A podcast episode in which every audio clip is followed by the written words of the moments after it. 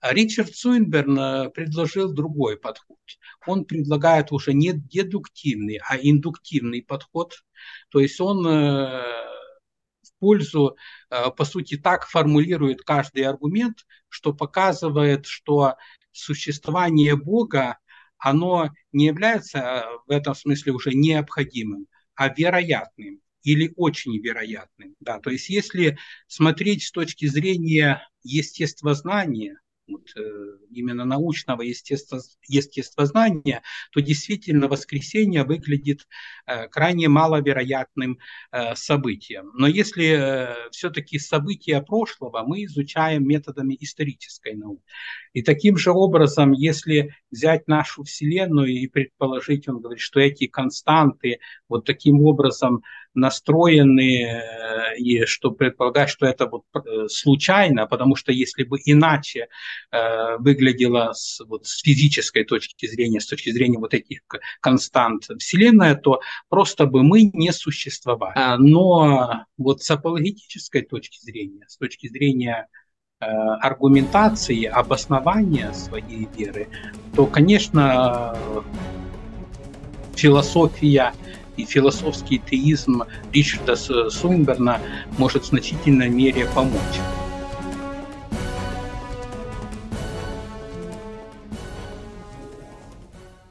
Друзья, я рад приветствовать вас на «Разумная вера» подкаст. Меня зовут Михаил Бакумов, и вместе со мной сегодня Федор Васильевич Стрелячук, он декан Одесского, э, Одесской богословской семинарии, э, и он также является богословом, философом а, и человеком, который глубоко интересуется апологетикой и пишет а, и писал свою диссертацию на тему Ричарда Свинберна и его естественного богословия. И сегодня, я думаю, у нас есть прекрасная возможность, чтобы обсудить интересные вопросы о новом естественном богословии, о том, как сегодня развивается богословие, в частности, каковы, какие аргументы Ричарда Свинберна могут быть интересны для нас сегодня. Федор Васильевич, рад вас видеть.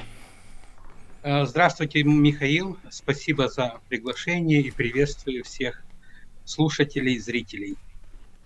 Спасибо большое. А, давайте начнем вот с немножко вот а, вашей личной а, биографии. Почему вы решили, вот, как вы заинтересовались христианством и, в частности, христианской апологетикой? Что привело вас к такому точке, когда вы стали даже писать диссертации на эти темы?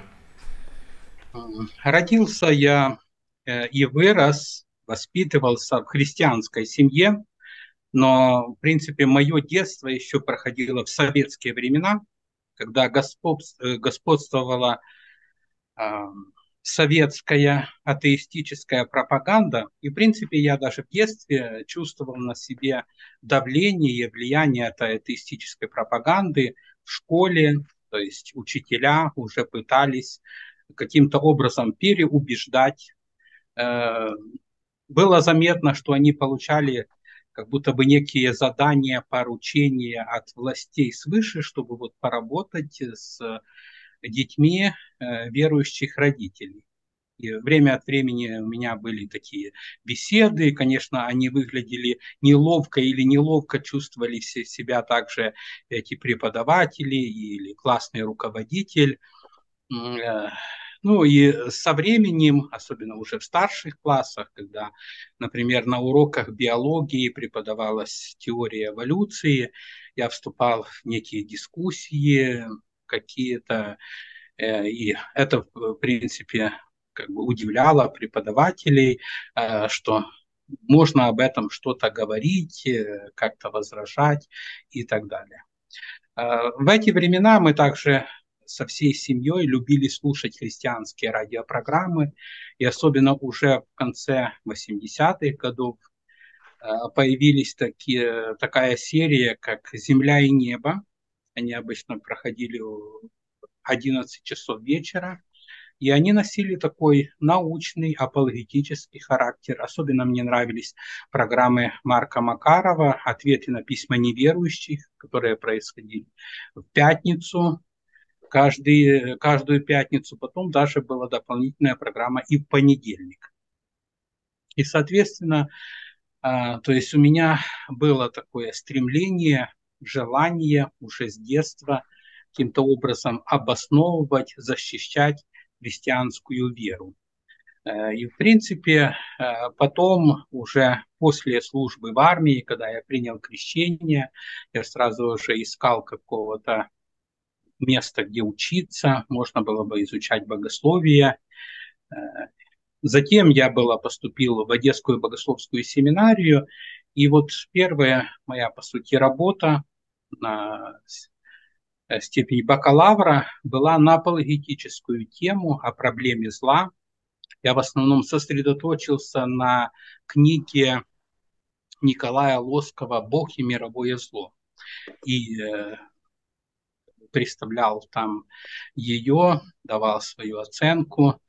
И, то есть вот это такой апологетический настрой у меня был, можно сказать, с самого детства. А потом, когда нужно было писать уже кандидатскую диссертацию, и хотя в это время я уже интересовался и другими темами уже систематического богословия, такими как доктрина о Троице, тринитарного э, богословия, тринитарное богословие Мольтмана, вообще э, э, то есть э, возрождение доктрины о Троице. Я также интересовался апологетическими вопросами или вопросами философии и религии. И потому я избрал темой своей диссертации уже богословие или философию. Тут, в принципе, как в средние века, можно также говорить и о э, философии или богословии Ричарда Суинберна. Я писал о его чистом и углубленном теизме. Э, в принципе, чистый углубленный теизм Ричарда Суинберна, он в этом смысле как-то похож, наверное, на богословие средневековое Фомы Аквинского, где он говорит о естественном богословии, а также о богословии откровения. Спасибо большое. А, это интересно, а, потому что а, богословие Ричарда Свинберна, его апологетика вообще, она повлияла на очень многих людей, на в частности на вот на постсоветском пространстве, поэтому я думаю, что его личность интересует многих. Но вот начнем с такого еще одного общего вопроса. Считаете ли вы вообще проект естественного богословия обоснованным с христианской точки зрения, ну и с философской точки зрения? То есть, потому что есть среди христиан также много, которые считают, что этот проект, он вообще, в принципе, несостоятелен. Ну, следует э, признать, что последнее время, или, так скажем, в 20 веке, была определенная, конечно, атака на естественное богословие, ну, например, э, со стороны такого выдающегося богослова и целой, можно сказать, школы, как Карл Барт, э, который считал, что, э, мне кажется, в этом смысле он несколько неточен или даже ошибался, когда он э, выступил против либерального богословия и почему-то э, считал, что либеральное богословие является в каком-то смысле естественным богословием. И в этом смысле вот его атака на либеральное богословие была истолкована как э, некая критика естественного богословия. И, э, соответственно, э, конечно, и вторая половина XX века характеризуется ростом постмодернизма, постмодернизм в этом смысле, наверное, если сравнивать э, или искать аналогии э, в истории философии, он, наверное, э, похож на период софистики в Древней Греции, так, когда на первое место выходит риторика, просто какой-то способ убеждения, даже, может быть, основывающийся на эмоциях. И в каком-то смысле влияние постмодернизма а, также привело к тому, что естественное богословие апологетика в каком-то смысле а, попытались а, отодвинуть на второй план.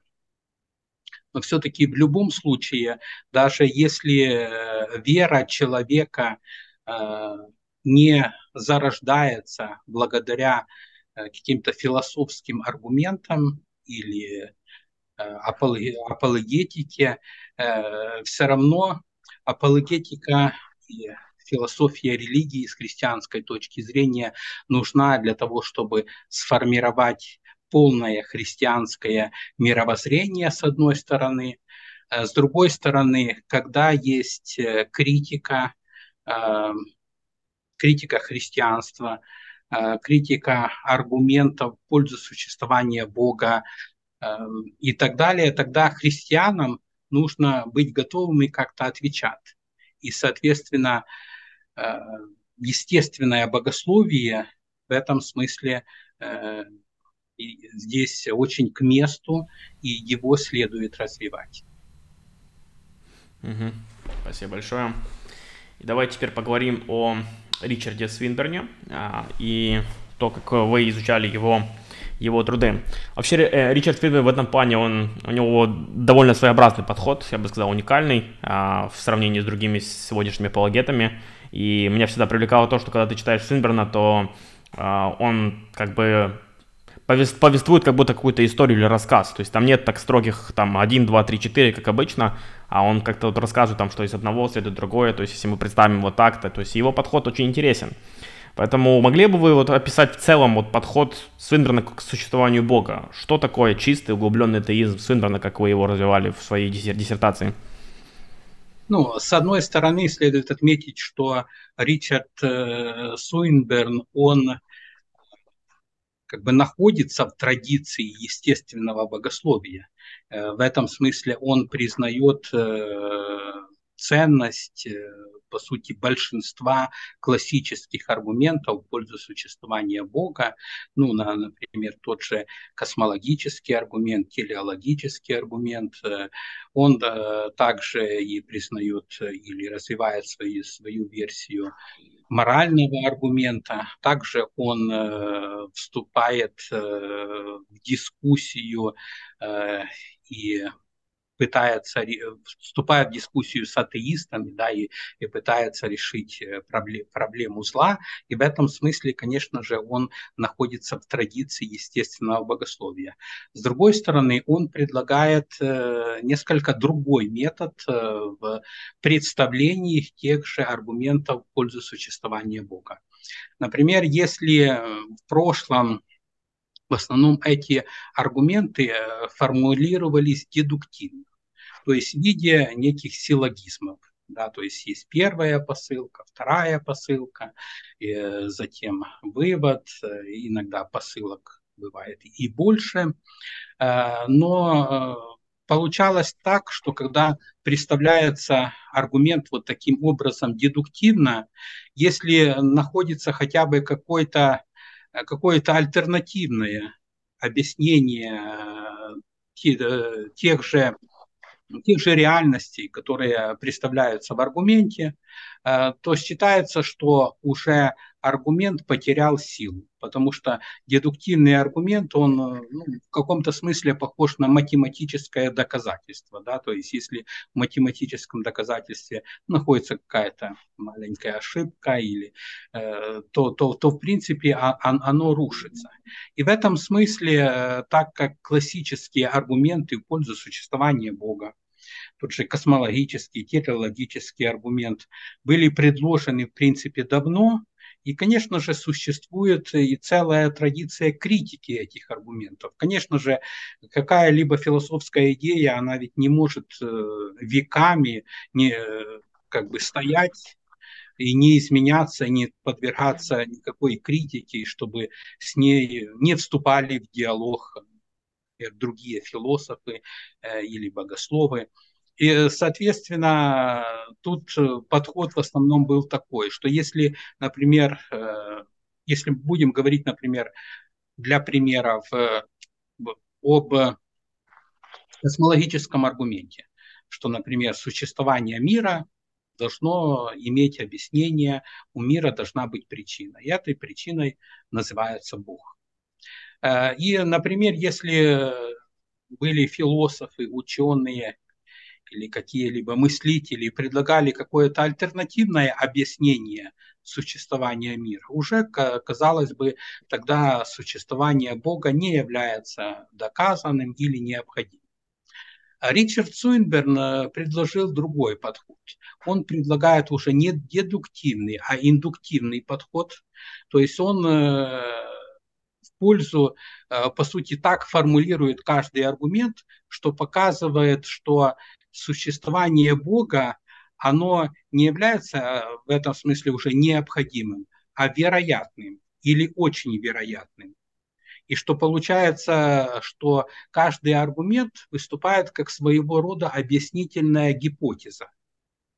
Э, и когда предлагаются другие объяснительные гипотезы, он, э, например, он тогда берет э, ну, и сравнивает, насколько другие объяснительные гипотезы, насколько они вероятны по сравнению с теистическим объяснением.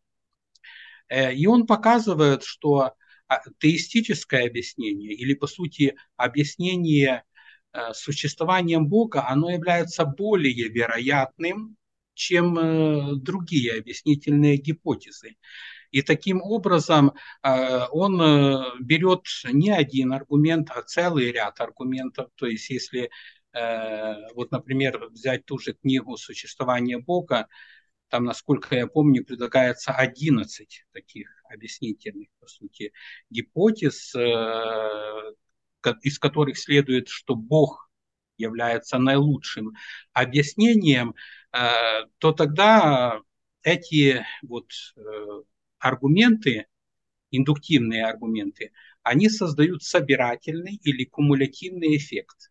То есть получается, что если взять их все вместе, то тогда получается лучшее теистическое э, объяснение, лучшее теистическое мировоззрение, чем какое-либо другое. Для того, чтобы, ну, возможно, так более наглядно объяснить, э, на что это похоже, я могу привести такой, ну, почти фантастический пример, но он, наверное, поможет слуш слушателям э, и зрителям понять, о чем идет речь. Вот, например, если вот родители приходят э, домой и видят разбитый, например, монитор компьютера. И спрашивают детей, что случилось, что произошло, и они, например, говорят, что прилетели инопланетяне, разбили э, монитор. Э, и, конечно, никто еще не доказал, что инопланетян не существует.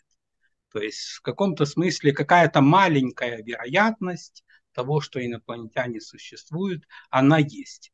Но, конечно же, никакой здравомыслящий человек не поверит э, в такую теорию, в такое объяснение, что монитор компьютера был разбит инопланетянами.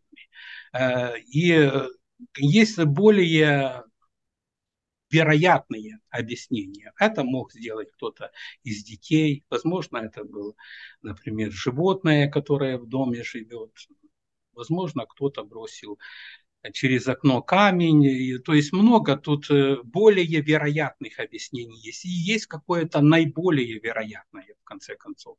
И в таком же, же смысле, если мы будем смотреть на аргументы пользу существования Бога, то есть на те факты мира, Э, которые, в принципе, являются проблематичными и требуют э, объяснения.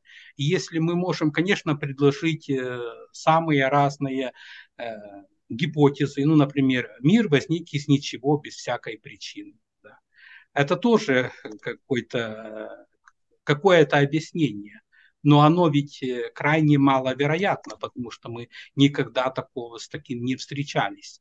Тогда как, например, мы на каждом шагу встречаемся с тем, что, например, какие-то сложные вещи создают люди, разумные люди, создает разум. И мы также, если смотрим на Вселенную, мы видим, что это а, сложное образование. Это требует объяснения. И, соответственно, лучшим объяснением будет, что э, Вселенная создана разумным э, Творцом. И это объяснение выглядит более вероятным, чем предложенные какие-либо другие альтернативы.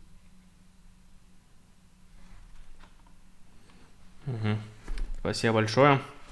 Вот сразу такой возникает вопрос а, встречный это, наверное, больше по углубленному теизму, да, то есть а, вот когда мы говорим о воскресении Христа, и Свинберг тоже писал работу про воскресение Христа, то скептики часто говорят, что, в принципе, а, любое естественное объяснение, оно более правдоподобно, чем сверхъестественное объяснение. То есть, как вы сказали, например, инопланетяне, это менее правдоподобное объяснение. И то же самое, допустим, какой, какая-то не, не, некий какой-то заговор, даже очень маловероятный, но он все равно более правдоподобен, чем предположение о том, что существует некоторое сверхъестественное объяснение этих событий.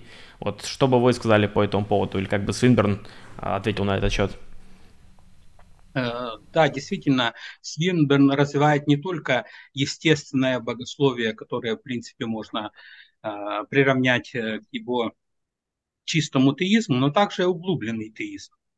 В углубленном теизме он рассматривает такие уже сутохристианские учения, такие, например, как учение о Троице, о Триедином Боге, э, учение о Христе, о Его божественной и человеческой природе, э, о Его личности, а также и, и например, такой же факт, как воскресение Иисуса Христа, и он даже специально написал книгу, которая называется «Воскресение Бога воплощенного», которая вот, она также переведена и на русский язык, э, ну, следует сказать, э, что если подходить к, э, к событию воскресения, в принципе, как к любому событию в истории, в прошлом, то следует к нему подходить с точки зрения истории. Да, то есть если смотреть с точки зрения естествознания, вот, э, именно научного естество, естествознания, то действительно воскресенье выглядит э, крайне маловероятным э, событием. Но если все-таки события прошлого мы изучаем методами исторической науки. И для исторической науки, для того, чтобы определить, произошло ли какое-либо событие в прошлом, нужны два класса, два типа доказательств или аргументов. Это прямые доказательства, это свидетельства очевидцев, которые видели события и о нем э, рассказывают. И в данном случае мы должны э, просто определить, говорят ли они правду и насколько сколько этих э, свидетельств и, и так далее. Это одно. И второе, второй тип доказательств – это следы или материальные останки. И э, в данном случае, когда мы говорим конкретно о воскресении Христа, то у нас есть э, два типа аргументов и доказательств.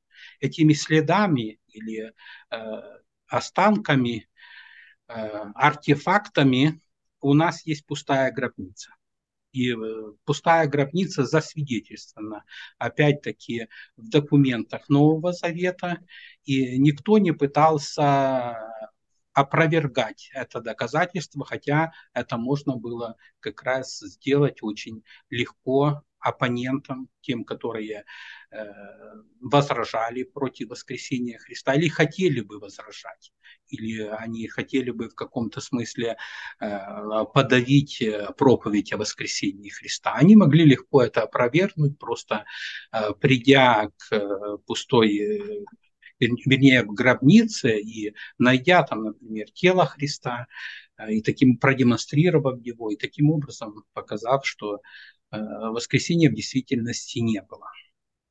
А, как мы знаем, что э, гробница осталась пустой, и таким образом это как бы один тип доказательства. В принципе, можно называть еще и другие э, те же следы, которые остались, так скажем, которые показывают то, что Христос действительно воскрес. Но мы основываемся только на этом.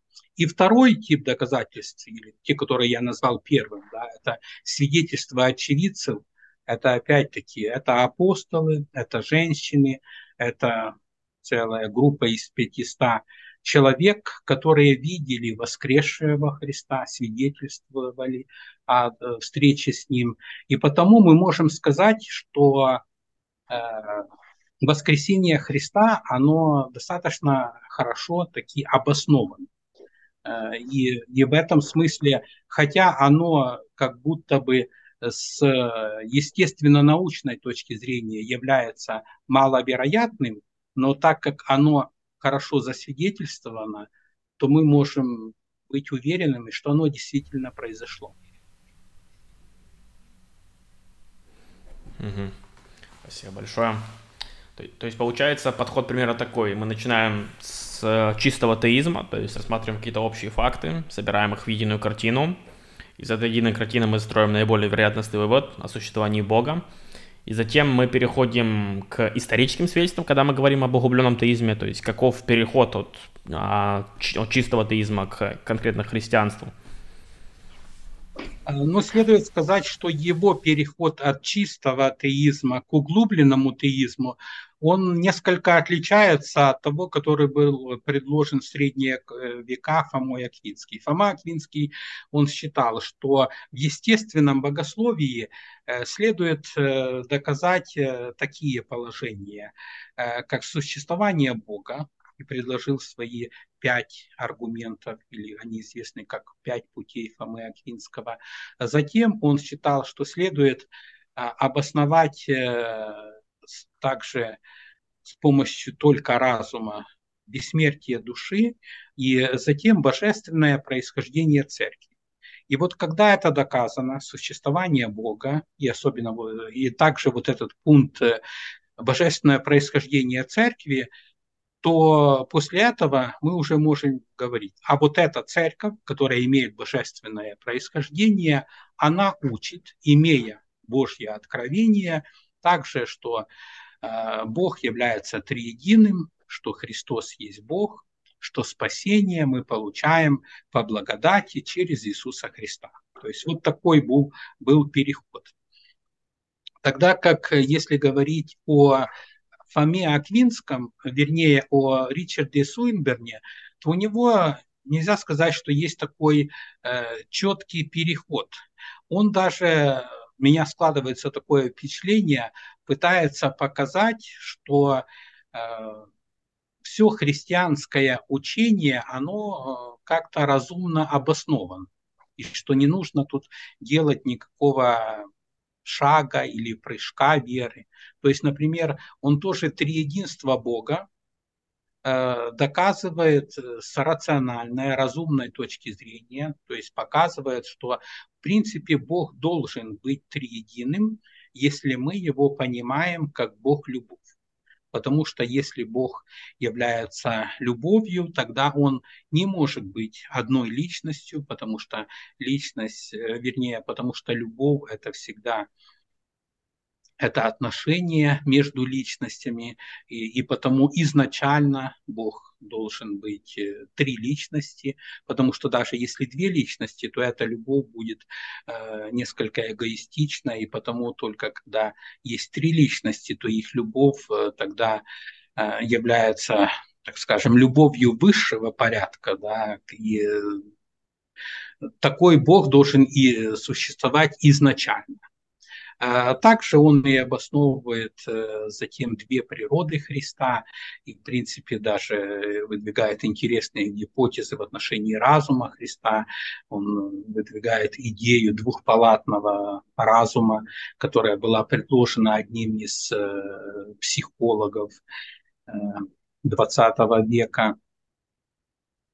И, то есть вот такой у него подход. То есть он показывает, что в принципе чистый теизм, э, то есть мы приходим к существованию как бы Бога вообще, да, а затем, почему он у него называется углубленным, то есть когда мы как бы начинаем размышлять глубже, так скажем, тогда мы приходим к тому, что и Бог вот таким, как э, представляет его, как учит э, христианство о Боге, к этому также можно прийти э, разумом, только нужно мыслить уже, так скажем, глубже, проникновение дальше. Угу. Это интересно. А, считаете ли вы, что вот изучив его а, работу и написав одну диссертацию, Считаете ли вы, что этот подход сейчас является наиболее успешным или наиболее актуальным, вот, например, в реалиях э, э, украинского боговестия, украинской апологетики, то есть даже если есть к нам применять его, то есть считаете ли вы, что это сейчас наиболее актуальный подход, э, или же он все-таки, э, или же у вас есть все-таки более какие-то э, более актуальные версии, скажем так, апологетических методов? Ну, мне, мне кажется, что подход э, Ричарда Синберна является действительно э, интересным в том смысле, что его можно развивать, и в него могут быть интегрированы э, взгляды, аргументы многих других современных э, апологетов, философов религии, э, ну, естественно, атеистов, так же, как и э, взгляды и аргументы богословов прошлого. Потому что, а, в принципе, так как он, тот подход, вот именно индуктивный подход и кумулятивный подход, в принципе, а, можно, например, те же аргументы классические, я имею в виду космологический, телеологический аргумент, не обязательно брать в той версии, которую предлагает Ричард Сойнберг. А можно, например, так как, например, существует много версий космологического аргумента, э, некоторые из них сформулированы очень ясно, выразительно, э, может быть, э, какие-то кратко. Ну, то есть можно разные, в принципе, версии брать и, в принципе, монтировать их вот именно в этот кумулятивный подход – и тогда он будет э, работать. В принципе, можно сказать, что в данном случае такая метатеория, э, она здесь очень уместна, и можно ее развивать, используя э, формулировки, аргументы, которые предложены и другими философами и богословами современности. И, в принципе, в настоящее время это тоже и в Украине можно использовать. То есть, по сути, э, показывать, э, что э, философия религии или апологетика – это целая система аргументации, это мировоззрение, это не просто набор каких-то ну, а, отдельно стоящих аргументов. Угу. Как вы думаете, вот, есть ли проблема в том, что Ричард Свинберн и, возможно, другие философы слишком возвышают роль рациональности в обосновании каких-то библейских идей? То есть, например, мы знаем, что Ричард Свинберн, он является открытым теистом, то есть да, он не верит, что Бог он видит, знает будущее, а у него также есть некоторые другие своеобразные идеи а, относительно христианства, то есть как вы думаете, это проблема в, самой, в самом подходе рациональном или же просто в том, что люди неправильно используют рациональность, или же, может быть, правильно используют? То это зависит, конечно, от ваших взглядов личных. Э, конечно, э, наверное, следует сказать, что, например, для христианского мировоззрения, наверное, недостаточно богословия или философии Ричарда Суинберна это только э, как бы часть, э, наверное, может быть, э, мировоззрения христианина, и в этом смысле христианство и христиан, христианское богословие, оно богаче, оно основывается не, не только на этих аргументах. В принципе, сам Ричард Суинберн, например, в той же книге «Существование Бога», говорит о том, что э, для многих христиан его, его аргументы покажутся, э, может быть, слишком рациональные, может быть, э, сухие и так далее. И, конечно же, каждому христианину нужно обогащать свое христианское мировоззрение, ну, во-первых, чтением Писания, общением с верующими, богослужениями э, и, и, и так далее. А, но вот с апологетической точки зрения, с точки зрения аргументации, обоснования своей веры, то, конечно, философия и философский теизм Ричарда Суинберна может в значительной мере помочь. Если говорить уже о его открытом теизме, да, то ну, следует сказать, что в принципе он когда говорит э, о себе, или, то у него это не, не занимает какого-то значительного места в его богословии, его аргументации, вот эта идея о том, что Бог не знает будущего. Это только часть его философской аргументации – и потому я не думаю, что это является очень э, проблематичным, по сути, э, если мы возьмем любого христианского мыслителя, апологета, философа, философа религии, то мы встретимся с какими-то идеями, которыми, может быть, будем не согласны. Но это не мешает нам быть э, в одной христианской семье и вместе в каком-то смысле стоять на страже нашего христианского мировоззрения. Угу. Спасибо.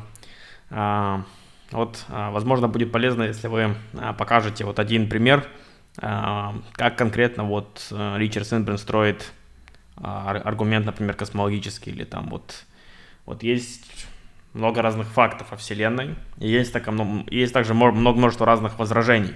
Например, там, мультивселенная или там что-то связанное там, с квантовыми флуктуациями и так далее. Много разных есть объяснений, как Вселенная могла возникнуть. Вот как Свинберн строит свою аргументацию на основании индуктивного метода? Возможно, будет полезно нашим слушателям понять эту, идею лучше. Ну, например, может быть, э, тут э, было бы уместно проаргументировать э, больше на телеологическом аргументе. Да, то есть, например, если говорить о современной версии телеологического аргумента, например, э, э, такой как а, аргумент о тонкой настройке, то Ричард э, Свирнберн перечисляет, приводит отдельные константы, физические константы, и показывает, что они имеют очень точное числовое э, выражение. И, в принципе, это целый ряд констант. Э, современная физика их насчитывает около 60. И, в принципе, хотя бы если бы ну, несколько из этих констант несколько отличались в числовом выражении, например, в сторону увеличения или уменьшения, в принципе, тогда бы наша э, физическая Вселенная не могла бы существовать. Или она существовала бы, например, в очень упрощенной форме, то есть, например, в виде, например, какого-то газообразного облака. Например, э, были бы самые простые, например, там, а, водород или гелий, газы. Э, если, или бы наоборот, очень быстро бы образовались э, очень тяжелые вещества. И ну, в любом случае бы наша Вселенная, в которой бы, э, возможно, была бы жизнь, э, она бы была бы невозможна. Таким образом, он показывает, что вот эти константы должны были каким-то образом настроены. Иначе такое совпадение является очень маловероятным. Он сравнивает это вот с таким несколько, может быть, необычным, но в то же время уместным примером. Он говорит, это то же самое, если бы человека поставили под стенку и 10 снайперов, например, на расстоянии каких-то там 20 метров, в него стреляют и не попадают в конце концов. Это было бы объяснить это, что ну, вот реально они не попали, наверное, будет э, абсурдно. То есть, скорее всего, что они сговорились или они получили команду, чтобы не попасть. И таким же образом, если взять нашу Вселенную и предположить, он говорит, что эти константы вот таким образом настроены, э, и что предполагать, что это вот э, случайно, потому что если бы иначе э, выглядело с, вот, с физической точки зрения, с точки зрения вот этих констант Вселенная, то просто бы мы не существовали, да, и не существовал бы вообще жизни ну, на Земле или где-либо. Таким образом, он показывает, что должен существовать разум, вселенский разум, то есть Бог, который настроил эти константы и так э, в своей воле решил и повелел, чтобы Вселенная была именно такой. Э, когда предлагаются другие альтернативы, ну, например, э, альтернатива мультивселенной, то опять-таки это является только теоретической моделью, и совершенно нет никаких у нас эмпирических доказательств, э, что существуют какие-либо другие параллельные вселенные. И потому поверить эту модель, когда э, она является исключительно умозрительной конструкцией без каких-либо эмпирических доказательств, э, это было бы неразумно. Да? То есть это крайне маловероятно. Потому более разумно верить во что-то более вероятное. А более вероятным является то, что э, эта Вселенная настроена разумом, притом всемогущим разумом, и, и создана его могущественной силой.